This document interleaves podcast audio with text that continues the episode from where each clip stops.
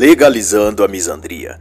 Da vergonha pública à sistêmica discriminação contra os homens. Paul Nathan e Catherine Young. Esta é uma tradução minha da obra em inglês e pode conter pequenas incorreções que espero não comprometer o entendimento da obra no seu todo. Também não se trata de um audiobook, mas de uma análise e reflexão, comparando com eventos atuais, a cultura, a política do dia, etc. Paul Nathan é formado em História, Teologia e Religião. É pesquisador no campo da cultura e assuntos seculares especializado em temas dito como masculinos. Ele escreve ao lado de Catherine K. Jung, professor e especialista em religiões orientais e gênero. Esta obra é parte de uma quadrilogia dos autores desde 2001, que incluem as obras Espalhando a Misandria, Ensinando o Desprezo pelos Homens na Cultura Popular, Santificando a Misandria, a ideologia da deusa e a queda do homem, e Transcendendo a Misandria, da ideologia feminista ao diálogo intersexual. A tese desta obra defende que ao longo da década de 1990, Ideólogos e engenheiros sociais exploraram a mídia no sentido de criar uma visão de mundo baseada no ginocentrismo e na misandria. Daí que tribunais e legisladores foram convencidos, induzidos ou persuadidos a estabelecer, via leis e jurisprudência, uma sistemática perseguição e discriminação contra os homens. Nesta obra, Nathan e Catherine analisam que esse desenrolar de coisas produziu uma espécie de institucionalização da misandria, que culminou por efeito na derrocada das bases morais e democráticas da nossa sociedade. Para eles, isso significou a legalização da discriminação contra homens e se configura cada dia mais para um misto de forças da mídia, das redes sociais, plataformas digitais filmes e produtoras de seriados, a indústria da moda, a produção acadêmica, enfim, todo o espectro ou união maligna de poderes que trabalham para consolidar uma agenda global de discriminação contra homens e meninos. Isso está em consonância ao que também relata e denuncia a autora Christina Hofsummer na obra A Guerra contra os Meninos, em que ela aborda que ao longo da década de 1990, ativistas do Departamento de Educação nos Estados Unidos promoveram um esforço nacional para libertar as crianças do que essas feministas chamavam de restrições de gênero.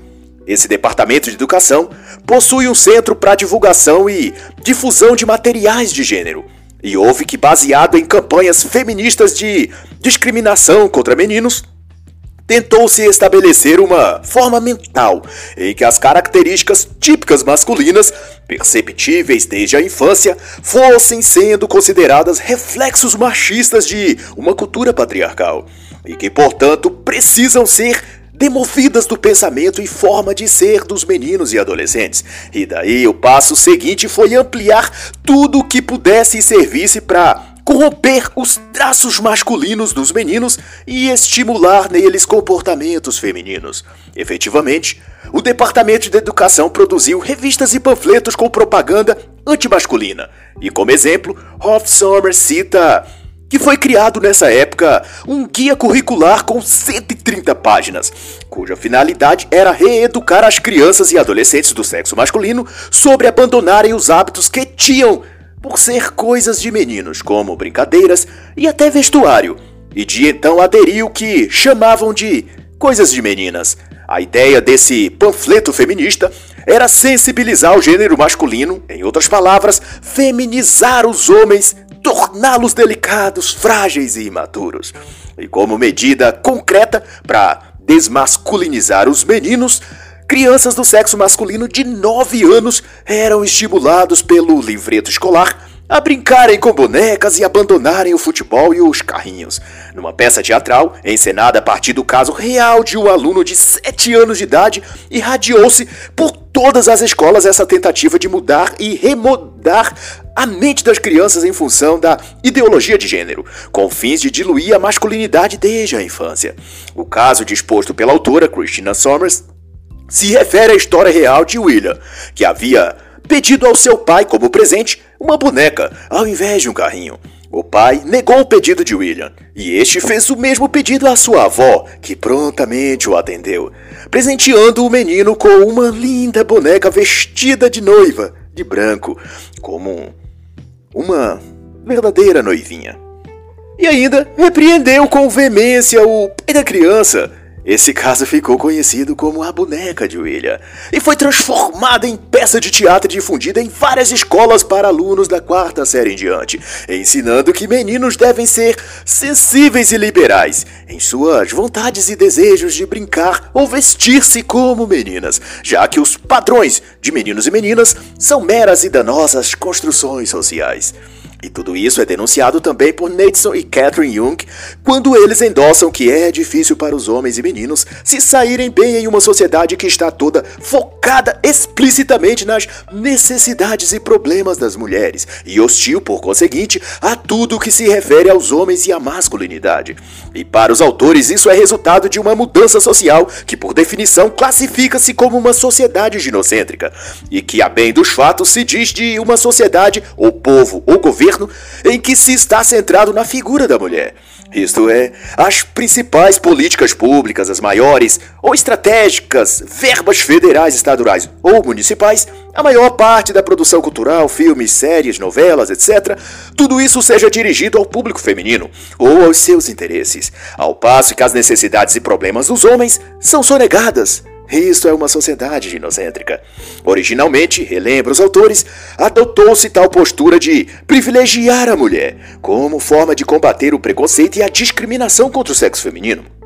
Mas na luta pela igualdade, acabou se fomentando um verdadeiro ódio e perseguição aos homens, e de tanto se criou aparatos jurídicos, filmes, livros e séries de televisão, exaltando a figura da mulher e deturpando a imagem dos homens, que a detratação do homem e a discriminação da masculinidade tornou-se o status quo da sociedade.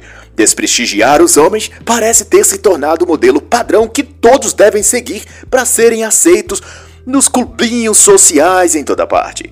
Universidade, escolas, redações de jornais, redes sociais e não demora até para fazer parte de algum grupo religioso. A moda é culpar os homens por tudo e odiá-los o máximo que puder. Dessa perspectiva, esclarecem os autores, não se concentrou-se apenas em aumentar benefícios e direitos para as mulheres, mas em diminuir os homens. O resultado foi tornar a misandria e o ginocentrismo uma operação legalizada jurídica e socialmente. E desse modo, hoje já se vive sob uma conjuntura social em que mesmo os homens, muito deles, sequer percebem que toda a sociedade, órgãos públicos, mercado de trabalho, leis, sistema educacional e indústria cultural está sendo toda voltada contra eles, numa guerra para apagar a imagem do masculino e penalizar os homens por eles serem homens. No geral, os homens sentem que estão sendo postos em desvantagem, mas não sabem identificar de onde e por que tais se procedem. Grande parte deles até acham moralmente aceitável impor restrições aos homens e proteger as mulheres dos homens maus. Mas ocorre que os homens maus, a quem a mídia e a cultura têm buscado punir, são simplesmente todos os homens. Na política e na lei já se sabe, por exemplo, que se um homem for em disputa judicial com uma mulher, seja em questões de família, bens ou de trabalho, ele já entra no jogo em desvantagem, com quase a certeza de que a melhor parte do bolo será dado para a mulher. E se for uma ação na justiça em que uma mulher julgue a causa ou que a promotora, delegada ou agentes da lei forem do sexo feminino, daí apenas uma intervenção divina para livrar esse homem de ser penalizado com o máximo de rigor. Suas chances de ser tratado com justiça e igualdade é quase zero. Mas para Jung e Nathan, nada disso ocorreu espontaneamente, como fruto do processo evolutivo social, se é que isso existe. Para eles, esse fenômeno ou processo de institucionalização da discriminação contra os homens foi instalado nas universidades, jornalismo e setores jurídicos e da política por um ramo ideológico do feminismo, que, ao ver dos autores, veio a existir e a dominar o movimento feminista após os anos 1960. Esse feminismo ideológico, por sua vez, pontua os autores, é herdeiro do iluminismo e do marxismo.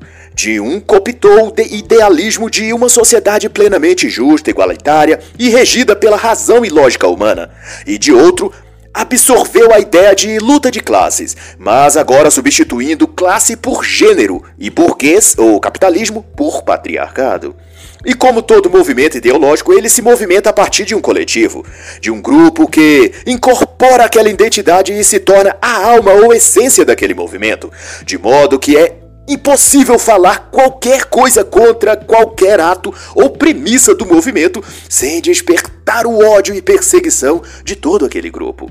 Por isso também é que se foi recuando nas discussões e permitindo esse tipo de feminismo avançar é que qualquer chamada para o debate suscita a perseguição massiva de grupos ideológicos feministas e radicais.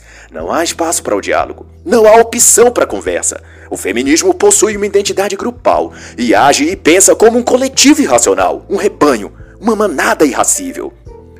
Com o tempo, da ótica de Paul e Catherine, esse feminismo ideológico foi transformando a cultura a partir não do proletariado ou das classes minoritárias que se sentiam oprimidas, para usar termos do marxismo, o pai intelectual do feminismo moderno. Ao contrário, foi na elite burguesa e classe média capitalista que todo o projeto ideológico feminista encontrou amparo e lá foi difundido. E esse triunfo do feminismo sobre os homens tem a ver com o tipo de estratégia que ele joga, isto é, o uso das emoções para conquistar adeptos e inibir contra-ataques. É dito, por exemplo, que as mulheres são vítimas, o sexo frágil, que é covardia se indispor contra uma mulher. Mas ao mesmo tempo que apelam emocionalmente, agem com pressão contra políticos e legisladores, forçando-os a aprovar leis e tratativas que beneficiarão o sexo feminino ou que prejudicarão os homens. E assim conseguem bolsas, cotas, benefícios. E por toda parte um monte de homens que ainda se comportam como vassalos e súditos das mulheres, acreditando de fato que elas são vítimas do patriarcado machista burguês. E os autores discorrem então sobre o que eles chamam de Homens em Julgamento, que visa demonstrar a forma como homens são tratados no que também eles chamam de Tribunal de Opinião Pública. E elencam que, sobretudo, o jornalismo é quem mais contribuiu para fomentar uma cultura misândrica na sociedade. E é tão bem feito suas elaborações malignas que conseguem atrair e cooptar até mesmo outros homens a sobressaltar as mulheres em detrimento dos homens. E este é sem dúvida o símbolo máximo o auge do ginocentrismo, a parte em que homens passam a detratar outros homens e juntar forças com o feminismo para derrubar ou criticar outros homens, quando estes homens apontam ou reclamam da discriminação sistêmica contra o sexo masculino. E os autores vão passar por estudos de caso que expõem supostos males e problemas enfrentados por muitas mulheres. E de acordo com Nathan e Catherine, os homens nesses casos são conceituados por jornalistas e comentaristas como opressores as mulheres como vítimas e os homens culpados sem sequer poderem se defender. E não obstante, junto a jornalistas que fazem militância contra a masculinidade, somam-se apresentadores de TV, assistentes sociais, psicólogos, terapeutas e youtubers, que são tratados pela mídia como especialistas e, de tal, suas palavras são inseridas na opinião pública como voz da sabedoria e da suprema verdade. Por mais grotescas e bizarras que possam ser suas ideias e opiniões. E o que ocorre na prática é que estes especialistas tomam suas ideias de fontes feministas vinculadas a ideologias marxistas e totalitárias em geral, cuja raiz ou essência se fundamenta na narrativa de que o mal está na biologia masculina. Logo, os homens são maus, por essência. Mas para além da questão retórica ou erro de lógica Implementado nessa frase e conceito está um plano pérfido e meticuloso, um implante ideológico que estabeleceu no debate público esse sentimento de que os homens são intrinsecamente maus. E, portanto, toda mulher foi, está a ser ou será em algum momento vítima de um homem, pois o mal é algo inerente ao sexo masculino. Daí nada impede qualquer mulher de reivindicar o lugar de vítima oprimida ou explorada pelos homens. Ripple, Netson e Kay Jung não deixam de nos contar então o caso de 1980, de abuso ritual e sexual satânico que ao fim envolvia uma extensa rede de tráfico de crianças. Deu a partir disso um pânico generalizado e que desencadeou uma verdadeira caça às bruxas, ou, num certo sentido, uma caça aos homens. Na época, conta-se então, o caso de um aluno, filho de uma mãe solteira, estudante da escola infantil McMurtry, em Bakersfield, na Califórnia, que voltou para casa certo dia com a região anal avermelhada. Jude Johnson, a mãe do menino, imediatamente culpou o único professor do sexo masculino que havia na escola, mesmo antes de se obter qualquer tipo de laudo com testando que houve de fato abuso sexual contra aquela criança. Raymond Burkey, o citado professor acusado pela mãe do menino, contratou então um detetive particular que investigasse o que poderia ter acontecido, pois o menino, abusado sexualmente, tinha comentado a sua mãe sobre brincadeiras perversas que ocorriam na escola com outras crianças, e deu-se que detalhes da história foram descortinadas e tudo indicava se tratar de rituais satânicos que envolvia inclusive o uso de sêmen, urina, sangue e mutilação de cadáveres, além de sacrifícios rituais de outras crianças. E tudo acontecia em cemitérios, hotéis, fazendas e até igrejas. Os abusadores ou satanistas eram babás, treinadores de futebol, vizinhos e até os próprios pais das crianças. Incluía até a esposa do prefeito da cidade e pessoas da mídia. Mas não obstante, todos os envolvidos, os homens envolvidos nessa trama, foram o foco da mídia e dos tribunais de então. E uma campanha dedicada foi feita sobre alertar as mães sobre o potencial maligno inerente aos homens. Muito embora nessa quadrilha de satanistas houve número proporcional de mulheres. Isso denota que, embora homens e mulheres cometam crimes e abusos, há no contexto social uma sedução ideológica inclinada a culpabilizar e punir muito mais os homens do que as mulheres. O sexo masculino foi transformado, pelo jornalismo principalmente, num símbolo cultural para tudo o que é ruim. E infelizmente, outros setores profissionais e até homens têm embarcado nesse programa de demonização do masculino, onde a figura do homem é caracterizada e posta ao espetáculo do escárnio público. Falar mal de um homem na rede social ganha likes, views, curtidas, mas experimente falar mal de uma mulher. Mesmo uma que cometa um crime, Presumivelmente você será muito criticado, xingado e sua conta divertida ou cancelada. As redes sociais, de certa forma, tornaram-se um palco ou passarela onde desfilam e se exibem a trupe das vítimas sociais, mulheres, pessoas de gênero, membros de minorias identitárias no geral, todos considerando-se vítimas do machismo estrutural da sociedade patriarcal. E se já não bastasse o sofrimento real de vítimas que realmente sofreram abusos na infância, como o caso da escola infantil McMartin, deu-se especialistas do campo terapêutico ajudados pela mídia criaram uma cartilha ou protocolo oficial explicando as várias formas e tipos de abusos que o homem pode cometer a mulheres ou crianças, ignorando que no fato real da pré-escola McMartin, mulheres também estavam envolvidas nos rituais satânicos e abusos. De todo modo, o encorajamento terapêutico era no sentido de condenar o sexo masculino e desmascarar os homens. O texto do protocolo chamado de Coragem para Curar tornou-se um livro didático naquele assunto, e uma das suas prescrições ou ensinamentos era que qualquer mulher que suspeitasse de que foi molestada, se ela se sentisse assim, mesmo que não se lembrasse de um evento de assédio ou abuso, mesmo assim, ela deveria se sentir e ser considerada como tal, molestada, abusada e vítima de uma agressão sexual. Embora nem ela pudesse lembrar-se ou dizer qual foi, provavelmente dizia o protocolo de orientação, ela ficou traumatizada e apagou de sua memória o abuso ou violência sofrida. E toda essa encenação macabra consolidou o estereótipo de que os homens são abusadores e as mulheres as vítimas desses predadores machistas. Mas então, muito embora todo o alvoroço e exposição pública do caso da escola McMartin, dois anos e quatro meses depois, todas as acusações foram retiradas, sobretudo as que pesavam e levaram a júri o professor Raymond, pois após 64 mil páginas de processo, 13 milhões de dólares em custos ao Estado e muito sensacionalismo na mídia e assassinato de reputação, nunca descobriu-se uma única evidência concreta dos crimes e abusos rituais. Havia apenas a narrativa e uma enorme forçação de barra para condenar a figura masculina como pervertida e demoníaca.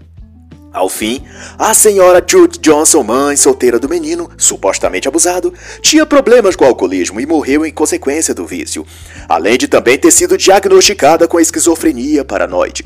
Mesmo assim, os que haviam se comprometido com aquelas narrativas maquiavélicas permaneceram com a mente presa pelas mentiras que contaram a si mesmas, de que os homens são maus e as mulheres são boazinhas e vítimas deles.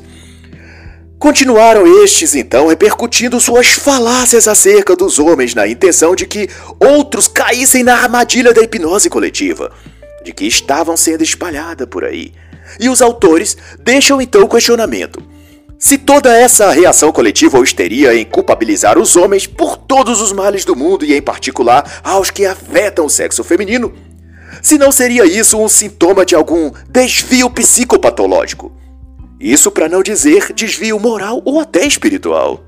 Mas seja como for, o feminismo ideológico continuou na moda e tomou completamente a academia e a política nos anos que se seguiram aos episódios da Escola Infantil McMurtry na Califórnia. E é nesse escopo ideológico dessa criação fantasiosa de que só homens são abusadores e só mulheres são vítimas que surge o caso também real de Lorena Bobbitt. Em 23 de junho de 1993, a dona de casa decepou o pênis de seu marido com uma faca de açougueiro. A dona de casa foi levada a julgamento e absolvida, sob a alegação de defesa de que ela agiu em legítima defesa, embora seu marido, John, estivesse dormindo no momento da decapitação de seu membro. E também em função de insanidade temporária. Ambos argumentos foram aceitos pelo tribunal e ela declarada a vítima real da história. Supostamente, ela vinha sofrendo os abusos psicológicos de John e, num ato de impulso, vingou-se deste cortando-lhe o símbolo de seu machismo opressor, ou seja, seu órgão genital. Mas pior ainda foi que o caso Lorena Bob repercutiu na imprensa com todas as pompas devidas, e ela foi saudada como heroína e representante da vingança das mulheres contra o patriarcado cultural. E o membro decepado de Joe foi transformado no ícone representativo da remoção da opressão machista dos homens sobre as mulheres. E Lorena Bobbitt era a vingadora feminista, aplicando a justiça devida aos homens. Mas fato é que, se Lorena agiu sob insanidade temporária, ela estava fora de si, logo, não agiu por legítima defesa, pois não tinha consciência disso.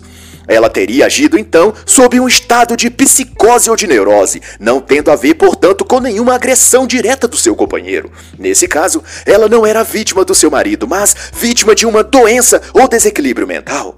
Mas não importa a lógica. Para a mídia, advogados, juízes e toda a imprensa, o que importava era a narrativa de que homens são sempre maus e mulheres são sempre vítimas.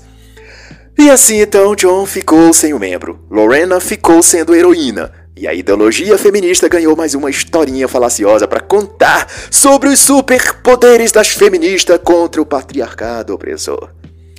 Mas a parte disso, na página 42, os autores fazem uma observação contundente de que John foi castrado fisicamente por Lorena, mas quantos homens estão sendo, dia após dia, castrados psicologicamente? Enquanto políticos, jornalistas e terapeutas exibem o heroísmo da mulher que decepou o membro fálico de um homem, quantos homens estão sendo decapitados moral e economicamente?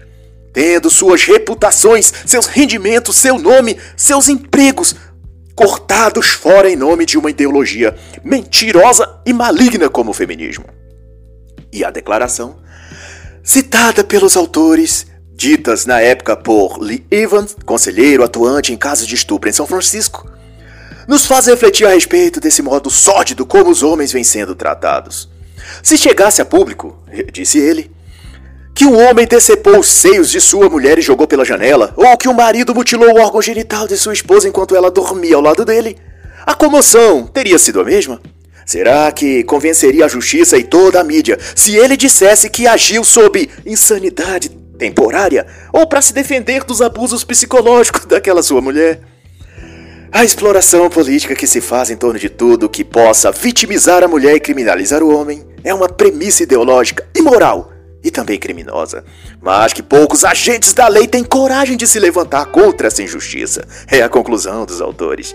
E para Nathan e Jung, as estruturas fundamentais da sociedade foram afetadas com essa infusão ideológica do feminismo na cultura. E acrescentam que esse estado de absurdo moral não foi, no entanto, algo que abstraiu as mentes de professores marxistas e jornalistas, mas algo que também penetrou nas carreiras jurídicas e se institucionalizou via leis, decretos e medidas judiciais legais.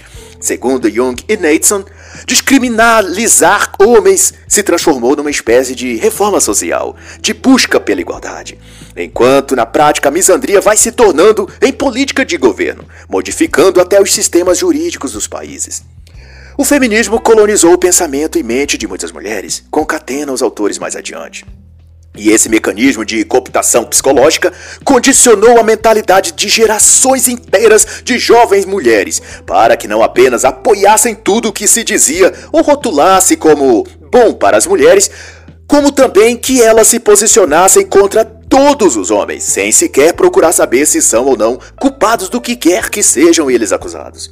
E na mente de muitas dessas mulheres, ideologicamente subjugadas pelas mensagens feministas, os homens dominam as mulheres pelo machismo patriarcal. E ao longo dos anos, elas, as mulheres, em toda parte e lugar foram desde sempre feitas de vítimas, excluídas, espancadas, exploradas, desprezadas e transvertidas social, política e economicamente numa subclasse. No início do feminismo ideológico, também são colocações dos autores, se dizia que as mulheres eram inferiores aos homens em aspectos como compleição física, altura, etc. E, portanto, era questão de justiça social que se dessem a elas vantagens especiais, a fim de nivelarem o jogo e obterem igualdade de condições. Pois assim que muitas vantagens lhe foi dada, elas passaram a discursar que as mulheres, na verdade, eram superiores aos homens e por isso os homens as temem e os oprimem. Mas, doravante, essa idiosincrasia, o feminismo passou a postular que, por serem melhores e superiores aos homens, elas devem ser colocadas em postos chaves dentro da sociedade, isto é, a administração pública, e então conduzir a humanidade a uma vanguarda ou uma nova ordem social. E nota-se que grande parte dessa luta para inserir-se no espaço público da administração de cidades e estados envolve a métrica de modificar o paradigma jurídico e tornar a discriminação dos homens numa ferramenta judicialmente estabelecida, a fim de que coisas como uma empresa qualquer, por exemplo, terem seus quadros superiores e mais remunerados, uma quantidade de homens superior de mulheres, isso possa resultar em punição diante das normas jurídicas trabalhistas em vigor. Os melhores cargos, os maiores salários ou benefícios têm de ser ofertado às mulheres, numa espécie de reparação histórica dos danos que o machismo estrutural causou a essas pobres mulheres. E com a legislação de um país dominada pela ideologia feminista, o status moral dos homens será rebaixado e a misandria institucionalizada. E não apenas o direito que a mulher possa exercer de discriminar o homem, mas uma obrigação ou dever que ela terá isso se ela quiser ascender profissionalmente. É a verdadeira misandria legalizada. Mas engana-se quem acha que esse lobby feminista em torno da política e da juristocracia vem de agora. Em 1970 já se estabelecia em alguns países como Canadá e os Estados Unidos, até antes disso, comissões com iniciativas jurídicas e políticas para cuidar dos interesses das mulheres nesses setores. No Canadá, por exemplo, foi denominado o Comitê do Status da Mulher, com cerca de 130 feministas associadas, e só naquele ano fizeram 167 reivindicações para mudanças na lei e correlatos. Não muito depois, já haviam, só no Canadá, 700 grupos ou comitês equivalentes empenhados em promover a ascensão das mulheres na política, economia e justiça em geral. E alguns desses comitês tornaram-se braço direito do governo e tinham acesso direto ao governo daquele país. E desde então, ações afirmativas pró-mulher têm sido implementadas ao passo que cada vez mais são retirados quaisquer direitos dos homens daquele país.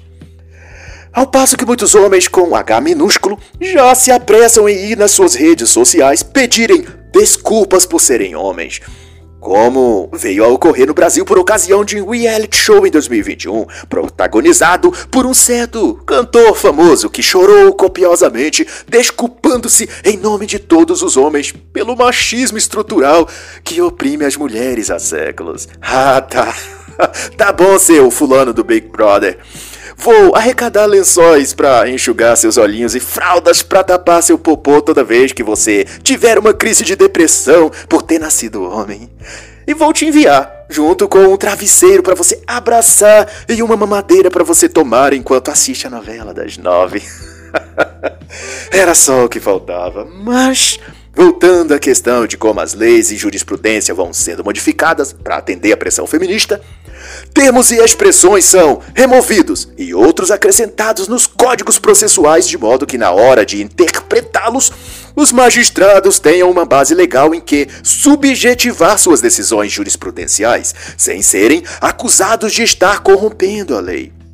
Por exemplo, troca-se a palavra Estado Civil por orientação sexual. A expressão Direito à igualdade é inserida em toda parte no cânones jurídicos, e assim toda uma consorte de jargões politicamente corretos são incorporados ao direito à política e à cultura que exaltam os grupos ou categorias ditas desfavorecidas ou historicamente discriminadas, e procura-se em todos os casos culpabilizar o sexo masculino pelo que quer que quaisquer desses grupos digam sentir-se prejudicados pelo machismo estrutural.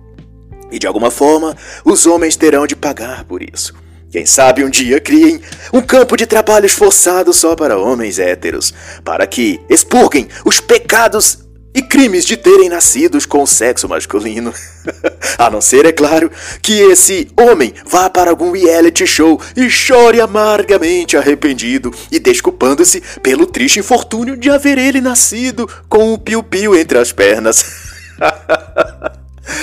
E no fim, o que se tem é que todo o ambiente social está a projetar-se para o rebaixamento dos homens e consequente exaltação das mulheres. Mas se alguém perguntar, diga apenas que se trata da defesa da democracia.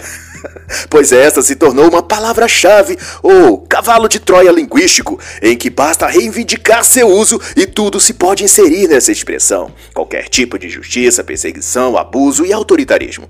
Basta se situar no espectro esquerdo da política e usar essa terminologia e tudo lhe será permitido fazer, inclusive qualquer ato de misandria. E de tão absurdo e surreal vai ficando a coisa toda que houve até decisões judiciais na corte americana e depois na corte canadense, determinando por vias judiciais a concessão de benefícios às mulheres pelo Estado. Na alegação, a decisão unânime dos magistrados foi que a capacidade de engravidar é exclusiva do gênero feminino. É discriminatório, portanto, não proporcionar a elas benefícios estatais. Na jurisprudência, a Corte usou como base o documento de referência da ONU de 1985 sobre a eliminação de todas as formas de discriminação contra as mulheres. Mas desde então, para a alegria das mulheres em geral, muito já se aperfeiçoou desde lá. E agora já nem se ousa falar em igualdade de direitos para as mulheres, mas em reparação da desigualdade. Ou seja, não basta igualizar os sexos, homem e mulher, em paridade de direitos e oportunidades. A moda do momento é ir além e garantir que as mulheres tenham mais do que os homens. É prover que elas estejam acima dos homens pois isso seria reparar os danos que o preconceito e discriminação dos homens contra elas lhes causaram. Mesmo que, hipoteticamente, tenham sido as avós, bisavós ou antepassados distantes de alguma mulher que tenham sofrido a discriminação. Observe a inversão misândrica de tudo isso. A tataravó de uma mulher, se ela tiver sofrido suposta discriminação, dá a essa mulher, tataraneta, o direito de receber vantagens e benesses do governo, ao passo que a discriminação supostamente praticada pelo tataravô de um homem não o exime de ser culpabilizado, punido e taxado de misógino machista e abusador. Mesmo sendo ele o tataraneto do suposto real abusador e machista. Mas fico alerta, mesmo que você notar estas discrepâncias, tome cuidado. Não apoiar todas essas medidas feministas é se colocar como alvo de ser taxado de intolerante ou de discurso de ódio. E aí está o trunfo do movimento feminista. Se você não apoiar quaisquer das pautas feministas, é dito que você então apoia a discriminação contra as mulheres. E daí, uma vez que discriminar mulheres é um ato de abuso ou violência, mesmo psicológica, significa então que você é um abusador, um violador, um machista. e com esse discurso e jogo de palavras, as feministas forçam você a apoiá-las, e assim, cada vez mais, homens na política, imprensa, religiões passam a apoiar toda e qualquer pauta feminista, porque notam que são feitos reféns de uma retórica e narrativa maligna, onde só tem duas opções: ou assinam embaixo na agenda feminista, ou tem sua reputação assassinada. E seu nome rotulado a abusador, violentador ou preconceituoso contra as mulheres. E isso para não dizer as coisas mais pesadas que podem acusar um homem, mesmo sendo ele inocente, ou de uma biografia ilibada até ali. Casos que chamam a atenção são os que envolvem personalidades políticas ou da mídia, ou de lugares estratégicos na administração pública ou setores relevantes na sociedade. Coincidentemente, no mês de agosto de 2021, o prefeito de Nova York, Andrew Cuomo, foi pressionado a renunciar ao mandato, depois de ter sido acusado de assédio sexual e assédio moral contra algumas mulheres, todas ex-funcionárias. Seu substituto é Kate Rochu advogada ativista da luta contra a violência contra a mulher e também nas questões de imigrantes e minorias identitárias. Pura coincidência, claro. Mas, porém, é assim. Tudo que diz respeito às relações homem-mulher, mesmo aquelas puramente sociais, sem o viés romântico ou sexual, mesmo essas são nubladas por uma cobertura ideológica, uma nuvem escura e densa, e carrega suspeitas, chantagens e possíveis falsas denúncias, assim que o interesse e oportunidade se fizer presente. Sendo que nenhuma conversa pode ser produtiva se de um lado está um grupo que alega ser vítima histórica de outro. Nesse quadro de relações não pode haver equilíbrio porque os homens já são previamente colocados no jogo com o placar desfavorável. Ele já entra em campo perdendo. Se as mulheres já entram no jogo sob a condição prévia de que são vítimas de todos os homens, nenhum equilíbrio ou igualdade pode advir de um diálogo entre as partes. Pois, de um lado está um grupo que, antes de qualquer diálogo ou entendimento, exige desde o início compensação e reparação do outro grupo, que é considerado culpado antes mesmo de terem a chance de se situar e compreender a questão. E ninguém, nos altos escalões ou em posição de poder ou influência, diz nada, infere os autores, já que a misandria se imiscui na sociedade como um ódio aceito. Mas não obstante, no contexto mais amplo, Nesse ambiente obscuro proporcionado pelo feminismo ideológico, transcorre mais do que apenas narrativas e persuasão por palavras.